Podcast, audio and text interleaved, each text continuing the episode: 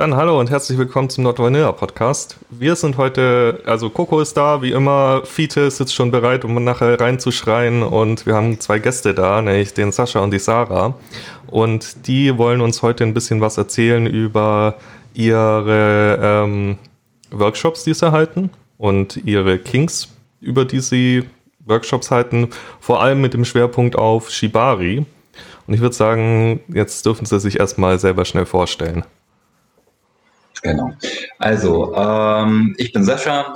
Ähm, der Name, unter dem ich in der Szene laufe, ist Vagabond. Und äh, gemeinsam mit Sarah äh, haben wir äh, oder habe ich äh, Anfang letzten Jahres ähm, begonnen, ähm, ja, wie du schon sagtest, Workshops zu geben, äh, Kurse zu geben für Menschen, die ähm, Shibari für sich entdecken wollen oder auch für Menschen, die sagen, boah, ich merke in meiner Sexualität ähm, ist da was, was ich mir gerne angucken möchte und das passt überhaupt nicht zu diesen ja, Mainstream-Vanilla-Sexualität und ich würde das gerne in einem äh, sicheren Raum für mich entdecken. So und äh, das ist Teil dessen, ähm, diese Kink Education, die wir halt anbieten, dass wir Menschen eben diesen Raum geben, äh, Orte geben, äh, Inspiration geben, sich und ihre Partner zu entdecken. Genau, hallo, ich bin Sarah, 30 Jahre alt, die Partnerin von Sascha. Ihr findet uns in Halle an der Saale und genau, wie Sascha eben schon gesagt hat, unser Ziel ist es, ähm, sexpositive Räume zu schaffen, Leute aufzuklären, ein paar Stigmata auch zu lösen einfach von dieser dunklen Art des BDSM, ja.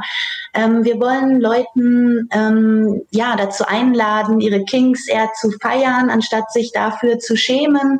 Und ähm, um die zusammen zu entdecken, haben wir uns dann halt einfach dazu entschlossen, ähm, an die Öffentlichkeit zu gehen quasi das, was wir privat für uns selbst als super wichtig empfinden, anderen Leuten gerne weiterzugeben. Genau, und dann haben wir angefangen mit aktiven Workshops, ähm, als es noch ging, Corona-bedingt, und mussten uns jetzt halt ja demzufolge umstellen auf Online-Workshops und ja, machen das jetzt aktuell. Ja, ja, Corona, äh, das äh, hat sehr viel in Richtung Digitalisierung vorangebracht, sagen wir es mal so positiv. Ähm, wie, ihr, wie lange seid ihr denn schon in der Kinky-Szene unterwegs? Ich denke mal, ihr seid ja jetzt nicht reingest, habt vor einem Jahr angefangen, oh, wir mögen BDSM und legt sofort mit Workshops los. Ich denke mal, da ist vorher schon ein bisschen Erfahrung da gewesen. Ähm, also teils, teils tatsächlich. Ähm, also bei mir ist es so, dass ich vor etwa acht Jahren ähm, so meinen Schritt in die Szene begonnen habe oder vielmehr in die Richtung äh, Kink und BDSM für mich zu entdecken, für mich selber zu erforschen. Ähm, dann bin ich dann auch über so ein, zwei Umwege zum Bondage und Shibari gekommen, und ich selber habe äh, beruflich einen Hintergrund als systemischer Coach und habe eben äh, fast zehn Jahre im Bereich Erwachsenenbildung, Persönlichkeitsentwicklung und so weiter gearbeitet. Und da war dann irgendwann dieser Punkt, wo ich sagte, ich mache das jetzt bei, also ich nehme das jetzt beides zusammen. Also die Kompetenz, die ich in dem einen Bereich habe und in dem anderen und ähm, führe dabei halt aber auch eben so zwei Elemente in meinem Leben zusammen, die ich sonst sehr lange auseinanderhalten musste. Ja, und äh, das ist sozusagen einerseits für mich selber äh, eine sehr schöne und positive Entwicklung und auf der anderen Seite denke und sehe ich tatsächlich auch in der Realität, dass äh, wir mit unserer Arbeit eben auch Menschen sehr viel geben können. Genau, und es ist halt auch gerade das Besondere bei uns, dass wir halt ein, ja, eine Partnerschaft quasi, also ein Paar sind, das nach außen treten kann, ja. Es ist halt eben bei uns nicht nur so, dass man sich Tipps von einem dominanten Part holen kann, sondern dass wir eben beide Seiten ansprechen können, ja. Wir können halt ähm, den Submissiven oder den Bottoms oder wie sie sich nennen möchten, ähm, Hilfestellung geben, Inspiration geben und einfach auch ähm, beide Seiten beleuchten. Und deswegen war das auch so ein bisschen, als wir uns dann kennengelernt haben vor ungefähr einem Jahr, ähm, der Anstoß, dann zu sagen, okay, das fühlt sich jetzt genau richtig an, jetzt können wir den Leuten auch genau das bieten, was uns halt eben auch wichtig wäre zu lernen oder ähm, genau und ähm, gerade dieses Zusammenspiel von unseren Qualitäten hat uns dann eben dazu gebracht, das jetzt wirklich nach außen zu tragen, obwohl der Gedanke vielleicht bei beiden auch schon da war. Wie sieht denn euer persönliches Kink Leben aus quasi? Also wer ist Sub, wer ist Dom? Seid ihr beide Switch? Äh also ähm, wir haben uns so kennengelernt, dass ähm, ich quasi neu experimentieren wollte in der submissiven Rolle in, in, in den Seilen. Ich sehe mich auch und ähm, liebe meine devote Ader. Ich gehe da drin auf. Ähm, es braucht für mich allerdings halt auch wirklich eine Person wie Sascha, der ich vertraue, um dann halt wirklich offen überhaupt meine Kings leben zu wollen, ja. Ähm, und ja, Sascha ist meiste Zeit der dominante Part in unserer Beziehung. Das macht viel Spaß. Aber je mehr wir uns vertrauen und je mehr wir uns auch kennenlernen, ergibt sich schon die ein oder andere Gelegenheit, auch mal die Rollen zu tauschen. Also ich finde das wunderschön, dass Sascha sich da halt auch öffnet. Ähm, das zeigt mir, wie sehr er da auch vertraut und sich der Wunsch, sich fallen zu lassen, ist in unserer Meinung nach bei allen irgendwie da. Ja, und ähm, auf welche Art und Weise man es dann halt miteinander ausleben kann, das bedarf dann halt eben wieder der Absprache. Ah, das ist sehr schön, wenn man ähm, dann auch so gut zusammenpasst. Jetzt, du hast gemeint, du arbeitest auch als Coach. Ist das jetzt die, sind die Kinky Workshops jetzt dein, dein Hauptberuf sozusagen oder läuft das nebenbei? Ähm, das ist tatsächlich mein Hauptberuf. Ähm, ich habe Anfang des Jahres habe ich beschlossen, quasi alle meine Lose in einen Hut zu werfen und ähm, eben tatsächlich auch äh, die Selbstständigkeit in diese Richtung, Richtung zu gründen. Schlechtes Timing könnte man sagen. Ähm, wobei, also es ist halt einfach ein sehr spannendes, aufregendes Jahr gewesen. Also die Lernkurve, die da ist, so als ja, Selbstständiger, ähm, wenn du damit beginnst, Website zu entwerfen und Werbung zu machen und Filmschnitt irgendwie zu lernen und gleichzeitig noch Seminare zu entwickeln und anzubieten. Und dann äh, kommt halt Corona und dann musst du ganz viele Sachen online äh, auf online umstellen und musst da halt neue Wege finden, Leute anzusprechen, aber eben auch ja, ich sag mal, Seminare weiterhin anzubieten, die auch in der Qualität äh, den Leuten was bringen. Ja, genau. Und das ist halt eben das, was jetzt quasi unser Hauptberuf ist. Also da läuft gerade auch nichts nebenbei. So, und das ist, äh, da haben wir uns der ganzen Sache 100% gewidmet. Okay, auf jeden Fall spannend. Ich bewundere ja immer Leute, die es schaffen, so diesen Schritt in die Selbstständigkeit, denn weil es ist ja schon, erfordert ja schon Mut auch. Ähm, und der, im Kinky-Bereich würde ich mal behaupten, wenn du nicht gerade, selbst wenn du ein Online-Shop bist, habe ich schon genug Scheitern sehen. Also ich glaube, es ist gar nicht so einfach. Von dem her riesen Respekt mal an euch. Und Danke. Ich würde mal, lass uns mal zu den äh, Workshops kommen. Ihr bietet, also wie gesagt, wir wollen gleich auch näher über Shibari reden, aber jetzt ähm, mal ganz allgemein zu den Workshops. Wie laufen die denn bei euch ab? Was, worauf muss ich mich denn einstellen, wenn ich mich bei einem Workshop anmelde? Ähm, da würde ich jetzt kurz äh, nachfragen, ähm, geht es um die Online-Workshops oder um die Präsenz-Workshops? Hm. Sowohl als auch. Ja. Okay.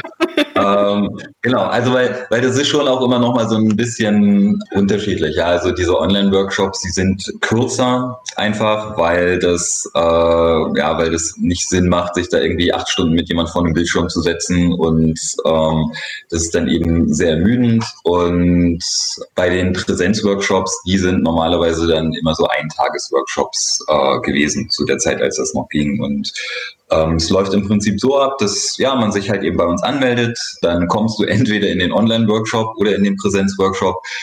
Ja, und uns geht es eben erstmal darum, so einen sicheren Raum für alle zu schaffen. Also so einen Raum, in dem man sagt, okay, ich bin hier unter Menschen, wo gegenseitig Respekt herrscht, wo äh, die Neugier da ist, äh, sich, sich zu entdecken. Das ist etwas, worauf wir sehr viel Wert legen. Also das heißt, das sprechen wir vorher an, wir reden mit den Leuten drüber, ähm, weshalb sie hergekommen sind, was für einen Hintergrund sie haben, was sie gerne mitnehmen möchten aus diesen Workshops, wovor sie sich vielleicht aber auch Sorgen, ja, wo, wo vielleicht eben auch Sorgen und Hemmungen sind oder worauf sie sich auch besonders freuen. Und dann versuchen wir eben darauf dann auch in unseren Workshops eben einzugehen. Ja, dann gibt es häufig erstmal so einen kleinen Theorieteil, weil bei uns eben so dieser Punkt äh, Consent, Kommunikation äh, für, die, für das Spiel und die Session eben auch einen sicheren Raum schaffen. Das ist bei uns äh, sehr wichtig, eben auch äh, im Hinblick darauf, dass wir halt äh, gerade eben auch bei äh, Einsteigern in diese Szene immer wieder von schlechten Erfahrungen gehört haben, dass äh, wir da halt eben ähm, das auch so ein bisschen als Mission sehen, Menschen zu stärken, indem wir ihnen sagen, so könnt ihr das kommunizieren und ihr habt das Recht zu kommunizieren, was ihr möchtet, Grenzen zu setzen.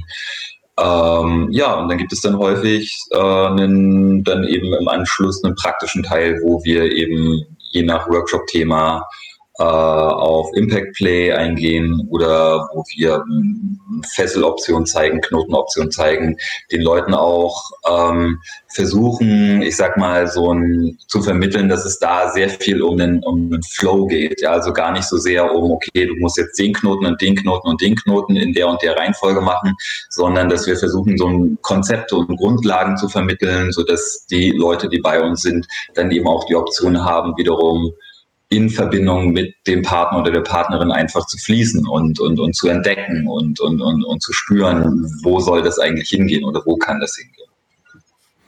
Ist es dann so, dass auch viele sich als Paar anmelden bei euch? Also wie, wie ist so die Verteilung vom Alter und Anmeldungen her? Also das ist wirklich komplett unterschiedlich. Ähm, es gibt bei uns Workshops, die sind halt explizit an Paare, Paarkonstellationen gerichtet, aber es ist kein Muss. Also fast alle Online-Workshops ähm, sind auch an Einzelpersonen gerichtet, die sich da halt genauso Inspirationen holen können. Ich zum Beispiel biete auch einen Solo-Bondage-Workshop an. Da macht es natürlich halt auch Sinn, sich als Einzelperson anzumelden. Gerade jetzt in der Corona-Zeit sitzen viele Leute isoliert, allein zu Hause. Und deswegen haben wir da natürlich auch probiert, für Paare sowie für Einzelpersonen einfach Angebote zu schaffen. Und von der Altersspanne ist das wirklich durch die Bank weg. Mhm. Also da gibt's die äh, 20-jährige Studentin, die sagt, ich bin schon immer kinky gewesen und ich will mein Repertoire jetzt erweitern, äh, bis hin zu dem Rentnerpaar, äh, das schon Enkelkinder hat, die sagen, ähm, ja, wir sind da irgendwie neugierig drauf. Das funktioniert für uns aber irgendwie nicht äh, nach irgendwie 30 Jahren Beziehung da plötzlich irgendwie umzuswitchen und die dann eben einfach zu uns kommen, um ähm, auch da sich so ein bisschen Input zu holen oder mal in die Szene reinzuschnuppern, also äh, in, in, in diese Form des Spiels. Und äh, gerade jetzt online äh, haben wir dann eben auch die Option genutzt, das so ein bisschen auch überregional anzubieten. Also wir bieten unsere Work Online-Workshops äh, auf Deutsch an und auch auf Englisch, ähm, was eben auch schon, ja, also es wird auch angenommen. Ja, also wir haben jetzt in diesen Workshops Leute aus Kolumbien, aus Portugal gehabt, aus Prag, aus den USA, die eben da reinschalten und äh, sich von ja uns äh, etwas über äh, Bondage oder Hingabe und Führung erzählen lassen. Und das Tolle ist halt auch einfach, dass es eben zeigt, dass so Kink und Bedürfnisse keine Alters- oder Geschlechtsgrenzen hat. Und genau dafür stehen wir ein, alle Leute, die da so gleichgesinnt sind, halt wirklich zusammenzubringen und da voneinander einfach auch zu lernen. Ja, wir stellen uns da auch nicht hin und tun so, als haben wir jetzt die Weisheit mit dem Löffel irgendwie äh, geschöpft. Ja, es ist schon so, dass wir uns dann natürlich auch wieder Inspirationen von unseren Gästen und Teilnehmern mitnehmen können. Wie finden euch die Leute? Also macht ihr, ähm, macht ihr Werbung im, in, auf Plattformen oder auch im Vanilla-Bereich quasi? Ähm, genau, uns finden die Leute vorwiegend über Instagram, da heißen wir ja Vagabond oder Shibarisari. Ähm, viel von unserer Ästhetik und dem, wie wir sind und was wir nach außen tragen wollen, übermitteln wir über unsere Fotografie. Das heißt, Sascha, wenn er mich fesselt, machen wir oft auch Bilder dabei. Aber wir stellen diese Shootings nicht, sondern sie entstehen halt immer aus unserem wirklichen Flow, aus unserem wirklichen Spiel weil wir hinterher halt gerne diese Gefühle aus dem Moment eben auf Bildern kon äh, konservieren wollen. Und das sehen die Leute auch, ja. Ganz oft kommen wirklich wow, ich habe gedacht, das ist immer gestellt, eure Bilder, weil ich konnte mir doch nicht ausmalen, dass diese Gefühle, die da rauskommen, wirklich authentisch sind. Und dann lernen sie uns halt über Online-Workshops, normale Workshops kennen und dann kommen eben ganz oft auch ähm, ja, wow, das ist ja wirklich echt und ihr seid ja wirklich so, wie man das auf den Bildern erahnen kann. Genau, und es ist ähm, Also ja, jetzt äh, zu sozusagen Corona-Zeiten ist ne, läuft natürlich sehr viel über Online-Plattformen ab. Da sind wir eben auf Instagram oder auf Joy Club, auf FetLife, auf Facebook ähm, unterwegs. So jetzt Flyer auszulegen ist halt ein bisschen schwierig. Und Instagram ist tatsächlich die Plattform, wo äh, am ehesten Leute, ich sag mal, aus dem Vanilla-Bereich zu uns finden, ja, weil die anderen Plattformen sind ja, da, da, da muss man schon eine gewisse Affinität haben, um sich da anzumelden. Äh, und bei Instagram passiert es dann doch immer mal so, dass Leute über uns stolpern und sagen, oh, das spricht mich irgendwie an ähm, oder da sehe ich halt was, was ich schon seit einer Weile suche, aber noch nicht wusste, wo ich das finden kann und dann äh, kommt sie eben zu uns. Das ist, das ist ganz interessant. Ich glaube, Instagram ist bei uns tatsächlich auch in den Social Medias das Größte. Da, äh, also zumindest kommt am meisten Interaktion dabei rüber. Eigentlich ganz spannend. Mhm.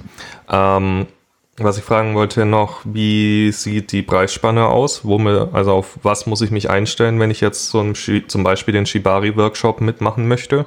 Die Preisspanne, das äh, ist tatsächlich je nach Format, das wir anbieten, äh, ist das ein bisschen unterschiedlich. Ähm, also weil wir bieten ja im Prinzip diese Online-Workshops und diese Präsenz-Workshops, das sind so Gruppenworkshops, die sind äh, ein bisschen preiswerter, also die gehen so ab äh, etwa 40 Euro ähm, pro Person los.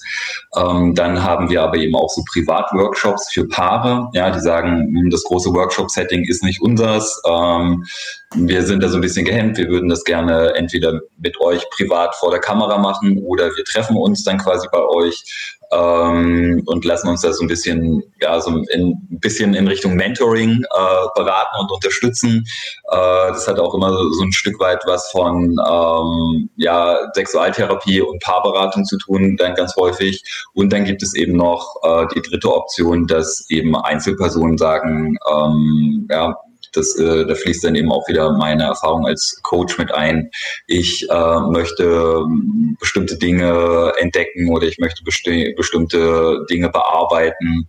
Ähm, und dann nimmt man zum Beispiel eben das Seil als eine Form, als, als Instrument mit dazu, um an bestimmte Gefühle heranzukommen. Und das ist dann natürlich eben natürlich mehr als 40 Euro.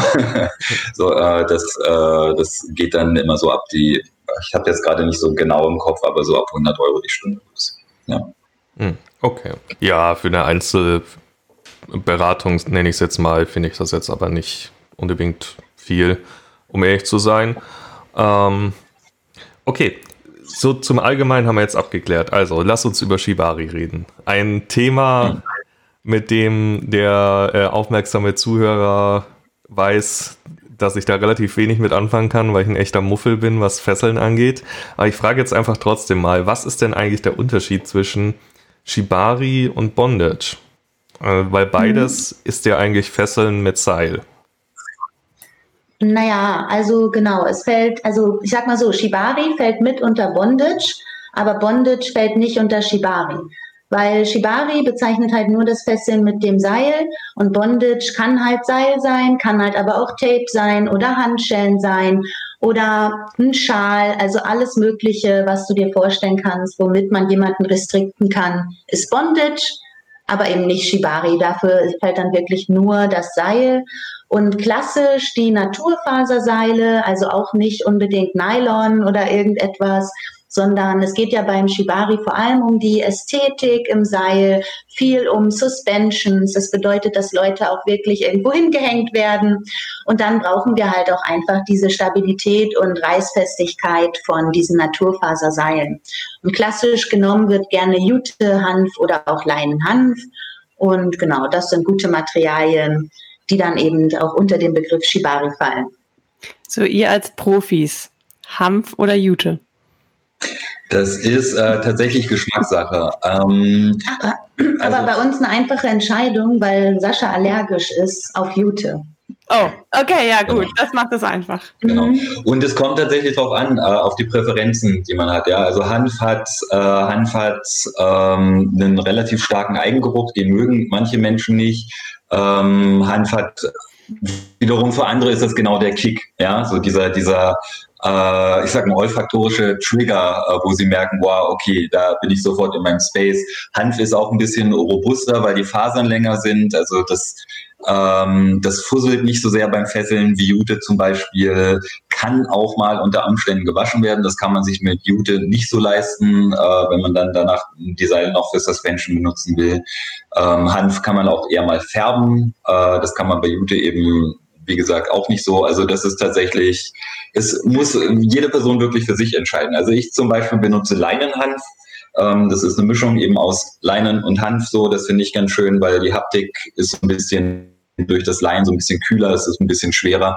Und ja, wie so häufig, also äh, im Kink-Bereich oder in der Sexualität, also Sinnlichkeit ähm, ist halt sehr allumfassend. Ja, Sinnlichkeit kann eben auch sein, das Material, das ich anfasse und das dann was mit mir macht. Und das ist mit den Seilen halt genauso.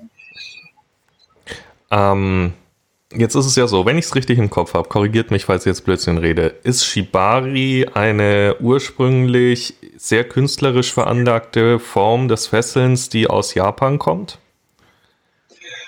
Ähm, ja, also sie kommt aus Japan, äh, aber wie das so häufig ist, wenn so, ich sag mal, Kultur, äh, kulturelle Sachen exportiert werden, äh, entwickeln sich dann natürlich äh, in Europa oder in Amerika dann andere Variationen und ähm, die Leute adaptieren das dann in einer Art und Weise, die für sie halt eben passt. Ähm, künstlerisch ja, also ich, ich würde sagen immer kunstvoll, weil äh, es gibt in der Szene immer so einen Streit darüber, wo kommt das jetzt eigentlich her. Ja, es gibt so Leute, die sagen, das hat sich aus alten äh, Kampfkünsten der mittelalterlichen Polizei in Japan entwickelt. So, äh, dann wiederum sagen andere, naja, ähm, das wäre, als wenn du heute sagst, wir benutzen Handschellen äh, beim Sex und das hat sich aus dem Mittelalter und so weiter entwickelt. Also es ist für manche einfach ein bisschen weit hergeholt. Und äh, ich, ich sag mal, ähm, so wie oder, oder so die Hochzeit der Entwicklung von, von Shibari in Japan, das war dann in den äh, 50er, 60er in den Rotlichtvierteln. So, ähm, das waren dann eben Künstler oder Perverse, die dann auf der Bühne aufgetreten sind und da halt dann eben gefesselt haben äh, oder in irgendwelchen Clubs gefesselt haben und äh, letztendlich ist das dann halt, ne, hat sich das dann äh, weiterentwickelt, äh, hat eine eigene Ästhetik bekommen, ist dann halt irgendwann nach Europa und Amerika gekommen und äh, entwickelt sich hier auch immer noch weiter. Ja. Ich sage immer so ein bisschen scherzhaft, so Shibari ist das neue Pole Dance. Ähm, ja, so das, was halt vor Dance, das halt vor fünf, sechs Jahren auch immer noch so anrüchig war, weil es aus den Stripclubs kam und oh, du musstest dich verstecken, wenn du das machst. Und heute ist das relativ akzeptiert äh, wenn du sagst, ja, mein Hobby ist halt Pole Dance so. Und äh, ich habe so ein bisschen das Gefühl, das ist so bei Shibari auch so, ja, wo man sich vor ein paar Jahren noch so ein bisschen hm, zurückhalten musste oder erklären musste, was, du fesselst Frauen? das geht doch gar nicht. Ähm, ist es, äh, ja, habe ich das Gefühl, äh, sind die Leute da heute einfach offener oder interessierter auch in der Hinsicht. Und es wird auch noch viel mehr gesehen, okay, was ist eigentlich der emotionale Aspekt oder der emotionale Benefit für die Person, die sich zum Beispiel fesseln lässt. Ja, so, das ist dann nicht mehr ganz so einseitig, ja, irgend so ein perverser Typ fesselt jetzt halt eine Frau oder sowas. Ja. Äh, ist, ist das dann der Shibari-Workshop auch einer der am bestgebuchtesten, sag ich mal? Also ist das, ist der sehr beliebt? Ja, dadurch, dass nun mal Shibari auch wirklich so unser Steckenpferd ist, und die meisten Leute den Zugang zu uns finden, eben über unsere Arbeiten, über unsere Fotoarbeiten oder über unsere Artikel oder Blog-Einträge zum Thema Shibari, ähm, ja, ist es schon so, dass das der bestgängigste Workshop auch ist, ja. Ja, äh, ich glaube auch, es liegt auch ein bisschen daran, dass wir auch gut vermitteln können, dass halt, äh, also die Palette an Gefühlen und Dynamiken, die zwei Menschen beim Shibari erfahren können, ist halt sehr groß. Ja. Das kann von, von so einem künstlerischen Flow zu äh, fast meditativen Aspekten zu was sehr äh, SM-lastigen halt gehen. Und ich glaube, dadurch ist halt eben auch die Bandbreite relativ groß für Menschen, da einen Zutritt, Zutritt zu bekommen.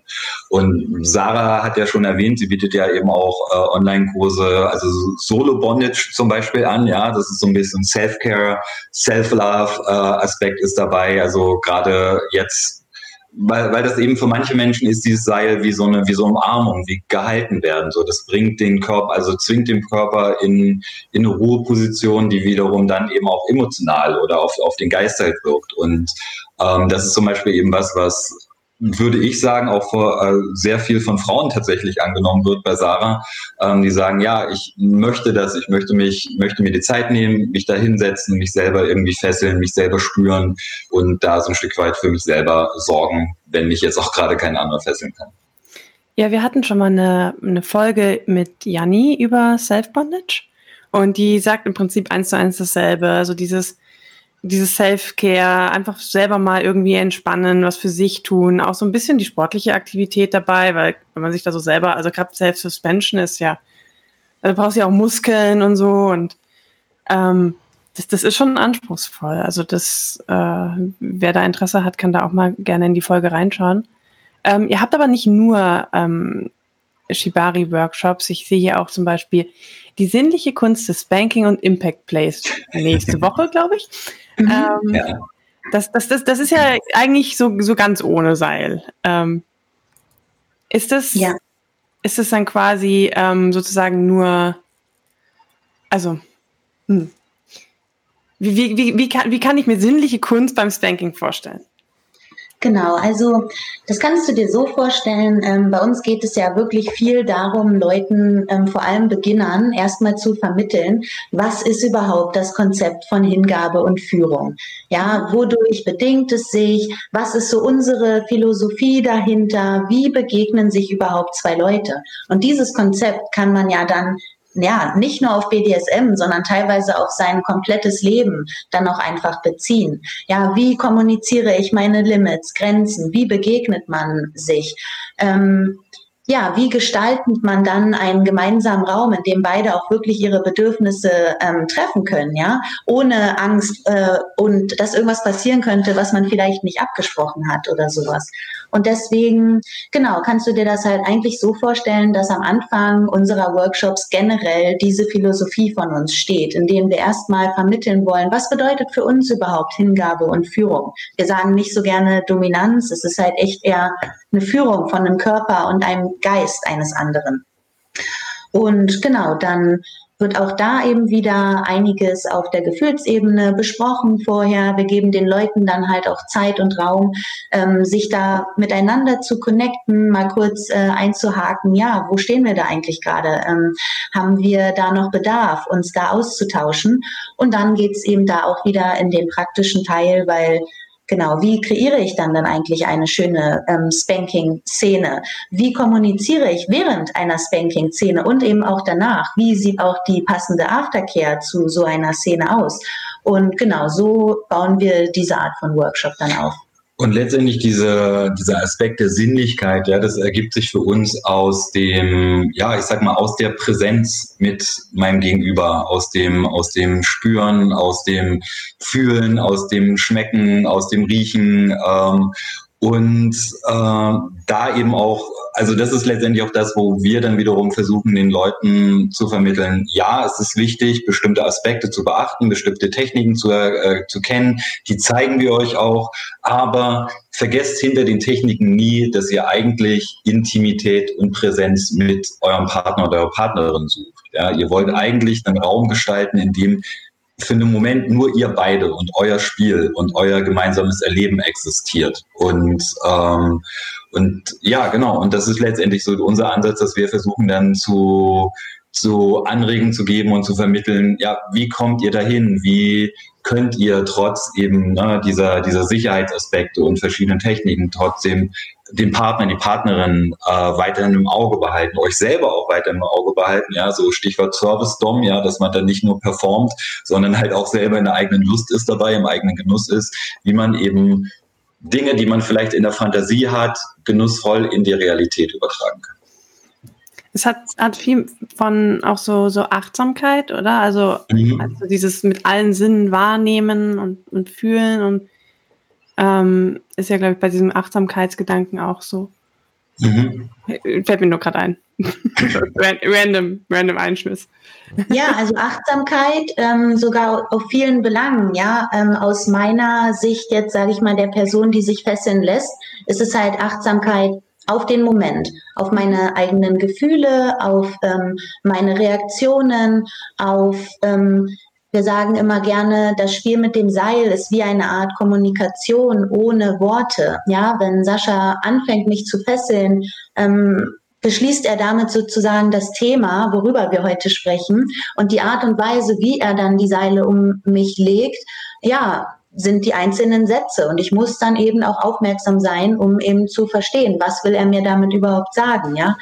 Und ähm, genau, also es geht da viel um Achtsamkeit. Und Saschas Achtsamkeit ist auf sich selber, auf seine Bedürfnisse, aber auch auf komplett meine Sicherheit und Limits und ähm, Gefühle gerichtet. Also da hat ganz, ganz viel mit Achtsamkeit zu tun. Auf jeden Fall, ja, schön. Was sind ähm, so die, die gängigen Probleme, die dabei auftreten? Weil ich kann mir vorstellen, dass wenn man da so einen Haufen Leute hat und man sagt denen, jetzt sei doch mal gefühlvoll. Ähm, dass das nicht immer so klappt. Ähm, vor allem, dass vielen auch so ein bisschen der Zugang dazu fehlt. Also weiß ich nicht, wenn, also der, der, der Klischee-Mann ist halt irgendwie eher so, hm, naja, ich habe halt Lust. Hm. Äh, wie? Ich soll jetzt was? Das halte ich für eine wie sehr viel? sexistische Aussage. Ich ja, verurteile das, das Hardcore. Aussage. Das ist eine sexistische Aussage, natürlich. Und ich sage damit auch auf keinen Fall, dass das jeder Mann so ist. Aber ich, ich kann mir vorstellen, dass diese Probleme bei Männern tendenziell häufiger zu finden sind als bei Frauen. Ähm, ähm, also jein. Äh, es ist tatsächlich, wir, wir haben die Beobachtung gemacht, dass äh, zum Beispiel das äh, recht häufig von Frauen initiiert wird, ähm, dass sie als Paar in unseren Kurs kommen, mhm. weil die Frau sich gerne hingeben möchte. Sie möchte gerne, dass ihr Partner dominanter ist. Ähm, ja, und der Partner steht dann so ein bisschen vor dieser Herausforderung. Äh, ja, und bleiben jetzt vielleicht auch in diesem Klischee, dass da vielleicht eine Beziehungsdynamik äh, im Alltag ist, in dem die Frau eigentlich den Ton angibt äh, und jetzt soll der Partner äh, ihr plötzlich zeigen, dass er sie äh, im Rahmen von Kink und so weiter führen kann und äh, sie ihm vertrauen kann, da die Kontrolle abzugeben und er soll gleichzeitig noch in seiner Lust sein und gleichzeitig ihre äh, Fantasien eins zu eins umsetzen. Äh, und das sind dann tatsächlich manchmal so diese Herausforderungen, die Erwartungshaltung ähm, mit denen Menschen halt kommen. Oder oder was heißt nicht die Erwartungshaltung, sondern vielmehr so diese Fantasien, die da innen drin schlummern und die sie eigentlich mit Hilfe äh, des Partners, der Partnerin in die Realität bringen wollen. Und, und dass das aber nicht so eins zu eins und nicht von jetzt auf, auf Gleichheit geht, sondern dass da eben ähm, genau, dass da Kommunikation wichtig ist, dass dieser, dieser Punkt, Kontrolle abzugeben. Ja, äh, was ja, was ja letztendlich ein, der Kernpunkt ist im, im BDSM oder im Kink oder im, im DS-Kontext, dass das halt was Aktives sein muss. Ich gebe mich dir aktiv hin, so. Und ich gebe tatsächlich die Kontrolle ab. Und das ist da, deswegen meinte ich auch, das ist manchmal ein bisschen wie so Paartherapie, ja, weil du dann nochmal eigentlich ein Stück zurückgehen musst und gucken musst, was sind jetzt eigentlich eure Dynamiken und äh, wie können wir das irgendwie auflösen? Wo, ja, wie, wie könnt ihr da äh, äh, also ich sag mal so, so, so ein bisschen wertschätzend miteinander versuchen, einen neuen, einen neuen Raum zu entdecken. So. Und äh, genau, und ansonsten, ja, natürlich ist manchmal diese Herausforderung, dass du in Seminaren sind halt wildfremde Leute, ja, wer schon mal in einem Tantra-Seminar unterwegs war oder so, kennt das halt auch, ja, da wird es plötzlich auf eine Weise intim, äh, die man aus dem Alltag nicht kennt und wo manche Leute schon auch Hemmungen haben und sagen, ja, das ist schön, dass ihr uns die Sachen da zeigt, äh, ich nehme das mit nach Hause und da werde ich das dann nochmal mehr ausprobieren, was aber auch okay ist. Also jeder hat halt unterschiedliche Herangehensweisen und Grenzen. Sarah. Ähm, nee, eigentlich nicht. Äh, ja, das, das mit den äh, Dynamiken kann ich mir gut vorstellen. Also gerade wenn du vielleicht den Workshop so als deinen Einstieg wählst, das wird nicht mit einem Workshop getan sein. Du wirst, denke ich, es gibt, glaube ich, keinen Workshop auf dieser Welt, in dem du als kompletter Anfänger reingehst und als kompletter Vollprofi wieder rauskommst. Denk aber, äh, was es viel so ein Workshop bringen kann, ist mal eine neue Richtung aufzeigen, einen Weg aufzeigen, ähm, Möglichkeiten darstellen, die man vielleicht vorher nicht im Blick hatte und da genau. den Weg sozusagen ebnen. Aber ich glaube nicht, dass man selbst wenn der Workshop eine Woche gehen würde, dass man innerhalb von einer Woche zum Vollprofi wird. Mm, weil wenn ich überlege, wie lange wie lange allein ich gebraucht habe, um mit meinen Neigungen so vollständig zu wissen, okay, das und das ist gut, das und das ist nicht gut, das mag ich gerne. Allein das hat ja Jahre gedauert und das, äh, da ist noch kein Partner mit drin in der D Dynamik. Von dem her. Ihr bräuchtet so ein Abo-Angebot, wo man so einfach so eine Flatrate von allen Kursen von euch. Ähm, wir haben tatsächlich sowas jetzt geplant. Also wir wollen, ähm, also sitzen tatsächlich jetzt an einem Konzept dran, an einem sechsteiligen Kurs für äh, Hingabe und Führung und einem sechsteiligen Kurs für Shibari, ähm, wo wir genau das auch nochmal jetzt online aufgreifen wollen, dass das äh, über einen gewissen Zeitraum hinweg in verschiedenen Modulen ähm, ja genau erfahren und erlebt werden kann. Weil ja, wie er schon sagt, es braucht Zeit. Also ich meine, wie gesagt, ich bin seit acht Jahren in der Szene unterwegs oder acht Jahren, seit acht Jahren dabei, mich da irgendwie zu entdecken und zu erforschen. Und ich merke, da Türen machen sich immer wieder neue Türen auf. Ja, es gibt halt immer wieder Herausforderungen, es gibt halt immer wieder schöne, unerwartete Momente, äh, Momente, wo man so denkt, so, ja, okay, damit muss ich jetzt erstmal umgehen. Ähm, also ich glaube, das ist halt aber auch der Spannende, ja. Ich sage immer so ein bisschen so, mein stärkster Trieb ist eigentlich der Spieltrieb. Ja, äh, so, das ist halt so diese Entdeckungsfreude, dieses ähm, Ausprobieren. Und das ist auch das, was wir den Leuten mitgeben wollen. So ein bisschen diese Anregung zu so einer explorativen Sexualität, ja, für sich selber und mit dem Partner ähm, eben zu entdecken, zu erforschen. Genau, es gibt halt einfach kein richtig oder falsch. Also falsch in dem Sinne ist nur gefährlich, ja. Also wann kann es zu Verletzungen kommen, die halt nicht gewünscht sind von beiden Seiten? Das ist falsch. Alles andere macht das, was euch gefällt, was unter euch in Ordnung ist, ja, was für oder unter zwei oder mehreren Spielparteien, wie viel es auch immer beinhaltet, ja, was da für alle in Ordnung und abgesprochen ist, das ist in Ordnung. Und wir geben den Leuten mehr oder weniger Inspirationen an die Hand, um sich dann wirklich damit selbst zu verwirklichen, aber nicht um unsere Art des Spiels eins zu eins zu adaptieren. Das macht ja auch gar keinen Sinn. Ja. Ich glaube, es ist auch ziemlich gut, wenn man, also gerade bei so mehrteiligen Bondage-Kursen, ähm, wir machen ja auch mal so, so kleine Workshops für die, für die Münchner Szene und so für, für ein Apple und ein Ei oder auf, auf Cabins oder so. Und es ist immer leicht, einen Bondage-Anfänger-Workshop zu machen, weil da weiß man, jeder hat, jeder startet bei Null und dann zeigt man halt so ein bisschen TK, Sicherheit, Seilkunde, Single Column Tie, bla bla bla. So, und dann, dann, das, das ist irgendwie leicht. Einen fortgeschrittenen Workshop zu machen, ist unglaublich schwer, weil man nicht weiß, was können die Leute schon. Mhm. Und wir haben das mal versucht und dann haben wir gesagt, okay, ähm, wir machen einen fortgeschrittenen Workshop, keine Suspension, weil wir uns daran sicherheitstechnisch nicht angetraut haben, wenn wir da mit mehreren Paaren das alles überblicken wollen und so weiter. Ähm, dann haben wir quasi nur Bodenfesselung gemacht, aber wir haben halt als Voraussetzung genommen, ihr könnt ein TK selbstständig sicher fesseln. Und selbst da war, also was da teilweise an TK rauskam, war also, also der ist fast abgefallen, so, so nach dem Motto. Und das, das war wirklich schwer, da irgendwie erstmal eine Basis zu finden, weil dann fängst du doch wieder an bei TK erklären und dann fehlt jetzt die Zeit halt hinten raus, wo du eigentlich mit anderen, die schon weiter sind, was andere machen wolltest. Und ähm, wir haben da auch schon mal so über so ein mehrteiliges Konzept nachgedacht, dass man sagt, okay, man nimmt die gleichen Leute und führt die wirklich Step by Step immer durch, dann weiß man, was die können und was nicht. Mhm. Ähm, ja, das macht Dinge einfach. Wie, wie, wie macht ihr das, wenn ihr so sagt, ihr, ihr macht Shibari-Workshop, fangt ihr immer bei Adam und Eva an oder sagt ihr, ihr, ihr setzt auf Voraussetzungen? Genau, also aktuell richten sich halt wirklich alle unsere Seil-Workshops wirklich an Beginner. Es ist dann halt in der Tat so, dass manchmal Leute den Single Column Tie schon können oder so. Das ist aber nicht schlimm. Ähm, da können wir dann einfach schnell ein paar alternative Übungen denen an die Hand geben, während wir mit den anderen üben. Aber wie du schon sagst, gerade bei diesen fortgeschrittenen Workshops macht es gerade weil es halt auch so viele unterschiedliche Fesselarten gibt. Ja, es gibt dann so zwei Hauptstile, die Leute so verfolgen können. Die sind dann schon komplett unterschiedlich. Und alleine da drin splittet sich das nochmal ewig auf. Ähm, deswegen haben wir halt auch, wenn wir über ähm, fortgeschrittenen Workshops nachdenken, eher im Kopf, dass wir das dann sehr themenspezifisch machen.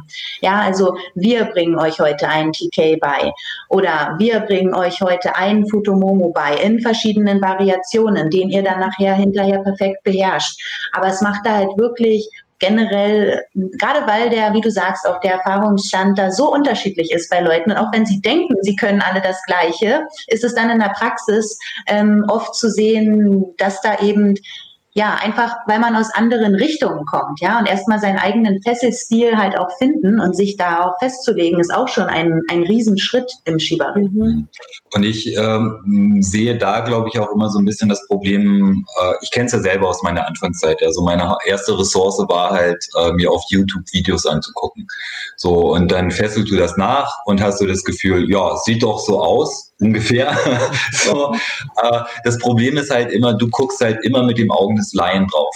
So, ja, du guckst halt, äh, du guckst halt immer als die Person mit dem wenigsten Wissen drauf, so und und, und kannst gar nicht einschätzen, äh, sitzt der jetzt an der Stelle so, wie der sein sollte, ist die Festigkeit jetzt so, wie es halt sein sollte. Und deswegen ist es tatsächlich auch so, dass ich äh, nicht aus Eigeninteresse, sondern einfach aus Erfahrung Leuten auch immer rate, also geht eher in, in Kurse, also entweder in Präsenzworkshops oder zumindest Online-Workshops, also wo halt eine Person mit einem Expertenauge draufschauen kann und sagen kann, nee, da muss das Seil was weiß ich, ein bisschen, bisschen höher oder ein bisschen runter. Das kannst du halt so machen. Du kannst die, du kannst äh, bestimmte Herausforderungen, die du gerade hast, äh, kannst du, kannst du so äh, meistern. So, ja. Ja, gerade bei so Sachen wie Fesselungen gibt es ja doch auch Stolpersteine, die tatsächlich Verletzungen hervorrufen können, wenn man es falsch macht. Also es ist mh, gar nicht so ungefährlich, sage ich mal, wenn man das noch nie gemacht hat und dann gleich mit weiß Gott was loslegt. Ähm, ich meine, wir müssen jetzt nicht nochmal alles aufzählen, was schiefgehen kann, das haben wir oft genug gemacht. Äh, auch hier wieder der Hinweis, hört mal in die alten Bondage-Folgen rein.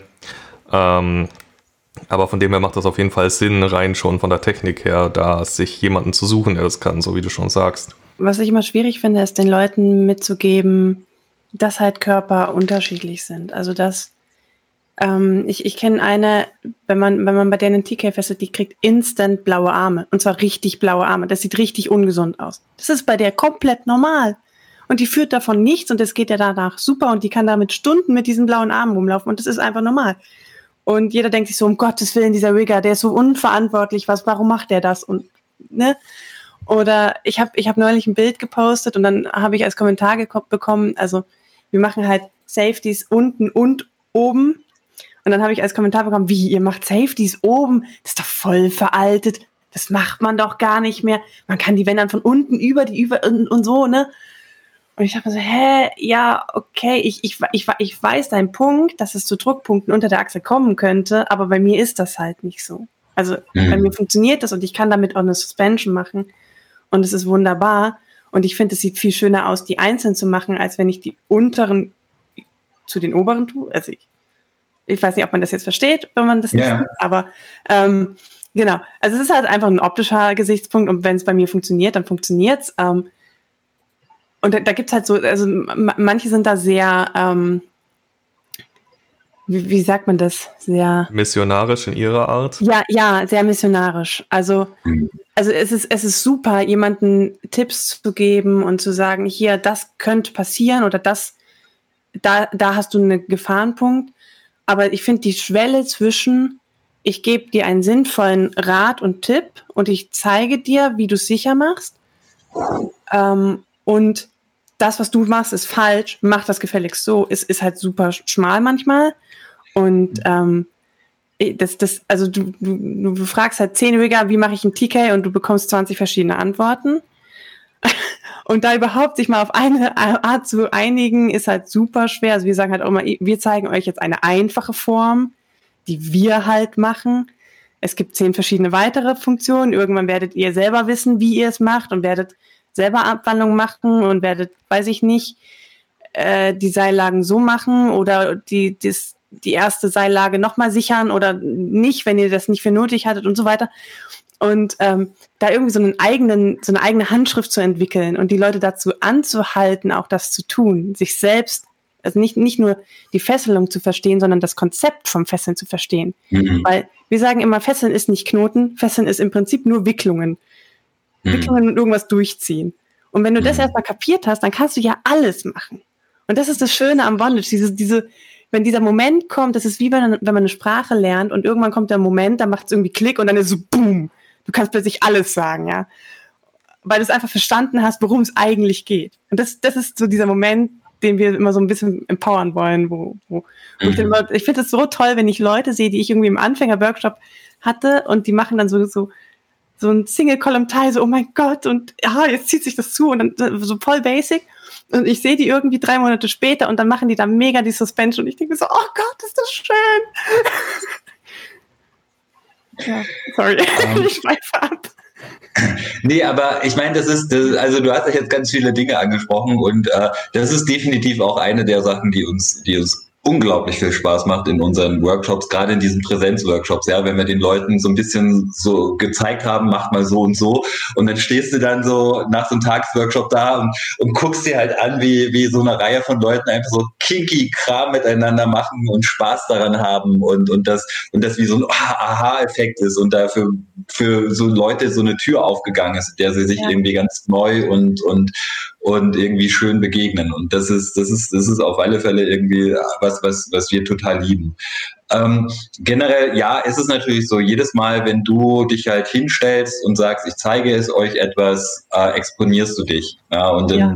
gibt es immer Leute, die halt sagen, aber Meister so und so hat das doch so und so äh, mir beigebracht. Und ähm, ich habe immer das Gefühl, ja, also ich muss vielleicht auch dazu sagen, ich, ich ähm, habe einen langjährigen Kampfsport-Hintergrund tatsächlich und ich, ich fühle mich da manchmal erinnert, weil, weil es gibt so Leute, die sagen, okay, ich, mir geht es ja darum, ein Prinzip zu verstehen und dann halt irgendwie das so zu adaptieren, dass es für mich funktioniert.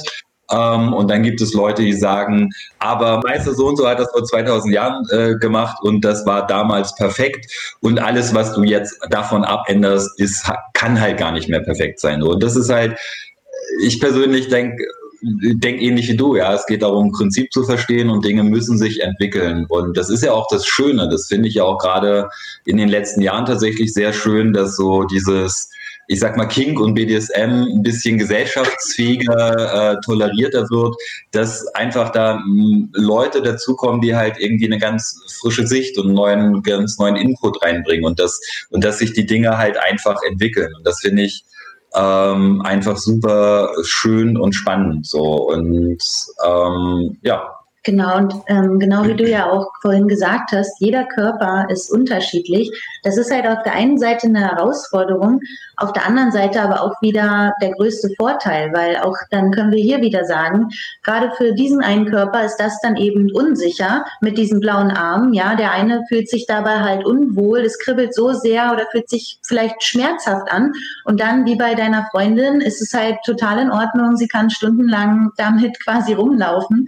Und genau das auch zu entdecken, was ist bei dem einen Körper sicher und was nicht. Und an, ansonsten kann man dann wieder ganz frei miteinander ja, loslegen und entdecken. Und letztendlich ist es auch das, was wir halt in unseren Workshops dann eben auch vermitteln. Ja, genau dieses Gespräch vorher, was sind äh, physische Einschränkungen oder Belange bei dir, was kann bei dir gefesselt werden, was für Erfahrungen hast du mit bestimmten Sachen, äh, dann eben verschiedene Konzepte, wie du halt während des Fesselns einfach checken kannst. Ist mein Partner, meine Partner noch safe? Sind die Nerven noch alle so äh, da, wie sie sein sollten? Ähm, und auch hier wieder, ne, so Konzepte, mit denen du das halt sicherer gestalten kannst. So, es ist halt ein Kontaktsport in Anführungsstrichen und äh, da können Unfälle passieren.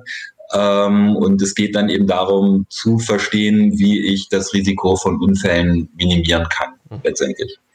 Ja, ich denke mal zusammenfassend kann man sagen, so es gibt einen grundlegenden Konsens über Dinge, die man tun sollte und nicht tun sollte und wenn man die mal verstanden hat, kann man anfangen daraus seinen eigenen Stil zu entwickeln von dem aus, also man hat eine safe Basis, von der aus man sich dann weiterentwickeln kann.